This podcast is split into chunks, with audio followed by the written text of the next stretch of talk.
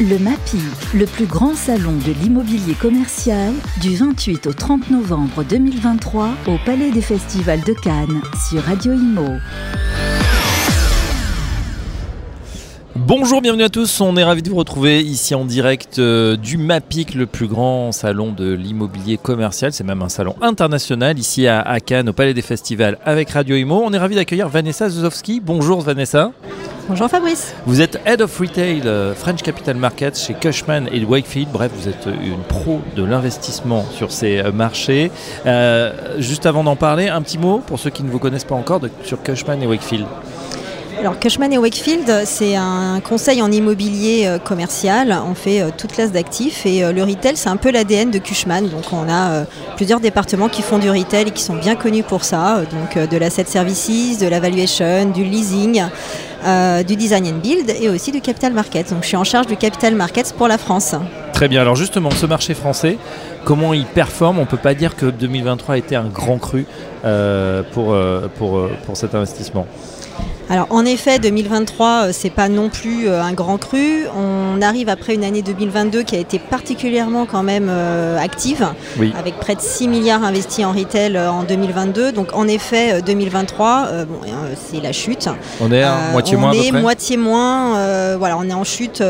si on compare Q3 2022 du Q3 2023, on est à moins 50%.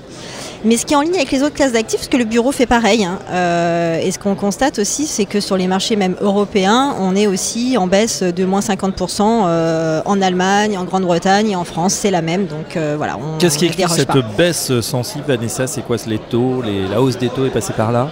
En effet, la hausse des taux euh, est vraiment euh, la grande coupable euh, parce que la classe d'actifs retail, si on prend par exemple les cinq années pré-Covid, faisait environ 50% du marché sur le centre-ville. Oui. C'est une classe d'actifs centre-ville où les taux sont particulièrement bas puisqu'on est arrivé à des taux qui étaient à 2,5% pré-Covid. Euh, et là, il n'y a pas besoin de vraiment comprendre la finance pour euh, comprendre que quand on se finance à plus de 5%, bah, en fait, euh, investir à 2,5, ça fait un effet de levier négatif. Donc c'est la classe d'actifs qui a le plus en fait chuté aujourd'hui. Donc post-Covid, on est plutôt à 25% des transactions qui sont du centre-ville. parce que évidemment les investisseurs ne sont pas prêts à vendre à 5% leurs superbes actifs prime. Donc c'est un peu ça qui nous manque. Mmh. Euh, et à côté de ça, il nous manque euh, les gros volumes. Euh, alors les volumes plus de 100 millions, c'est quelque chose qui est plus difficile à absorber dans le marché actuel. Parce que les institutionnels sont plus vraiment là sur des gros volumes. Alors non seulement ils sont pas là, mais on peut se dire qu'aujourd'hui on a 100 millions, on peut même les mettre sur du placement sans risque avec des taux extrêmement élevés. Des taux à 4% en effet. Donc, voilà, donc pourquoi finalement aller chercher Il faut vraiment que ça soit très très alléchant, qu'on ait peut-être des, des, primes de risque du 7-8% ou plus.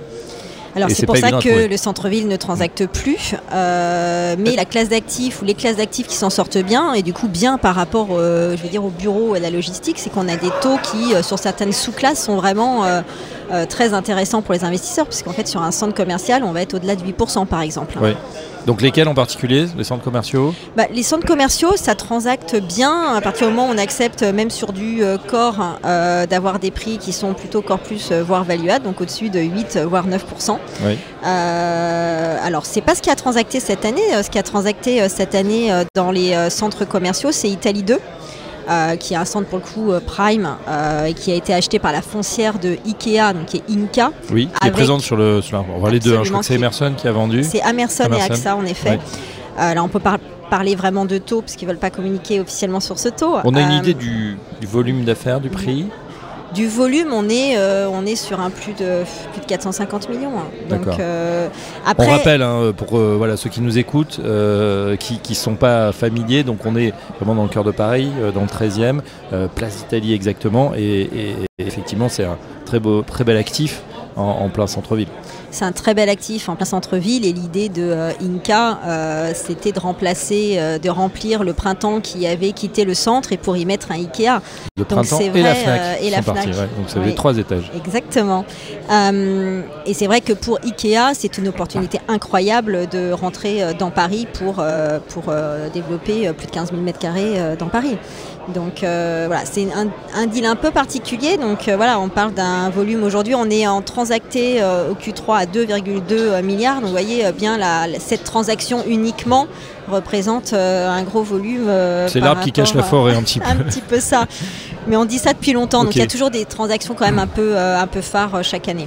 Après, ce sont peut-être euh, effectivement, on explique hein, pour le public des transactions voilà, qu'on ne peut pas rater, qui sont rares hein, finalement sur ces, sur ces volumes. vous disiez donc, on a compris la problématique de l'hypercentre, compliqué d'investir en, ce moment. en revanche, est-ce qu'il y a des secteurs voilà, qui, qui, sont plutôt défensifs en périphérie, qui, qui se portent plutôt bien, ou, finalement cette baisse elle est généralisée? La périphérie se comporte bien, puisque là on va chercher des taux au-dessus de 6%, euh, du petit retail park, euh, de la boîte, ce qu'on appelle de la boîte, donc c'est vraiment du euh, standalone en jargon du retail. Le petit retail park, je suis intéressé, c'est quoi en surface?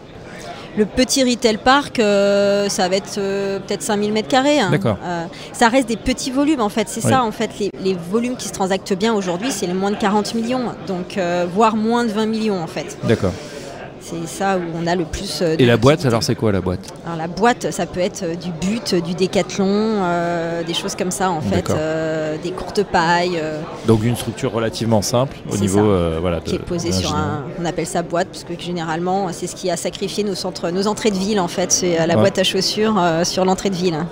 Mais on est en train de les reconquérir. En tout cas, c'est une idée du gouvernement de se dire bah tiens, on pourrait construire, pourquoi pas, puisque c'est déjà aménagé, ça respecterait la problématique du ZAN, le zéro artificialisation est-ce que justement, euh, vous avez le sentiment, alors outre les taux, que bah, euh, l'inflation réglementaire, on va dire, les normes ont pénalisé aussi le, développement de ces zones commerciales?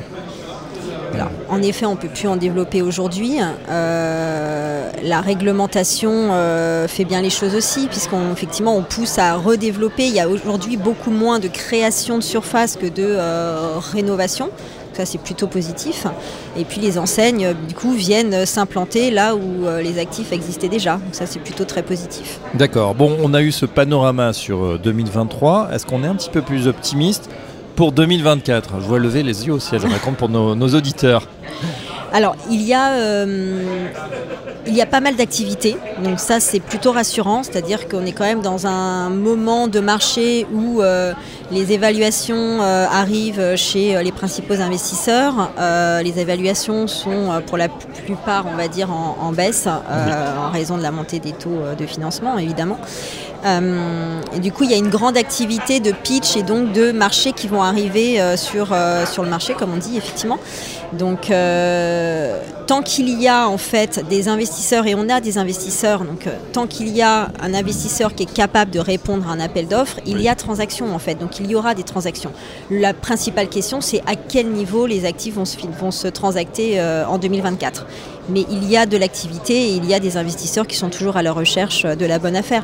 Le retail, c'est un marché de spécialistes euh, et donc eux sont toujours là et euh, sont là aussi pour faire des bonnes affaires. Oui, et, euh, et vous êtes là aussi pour les accompagner puisque même malgré cet environnement morose, je crois que les chiffres sont plutôt très corrects pour Cushman et Wakefield cette année.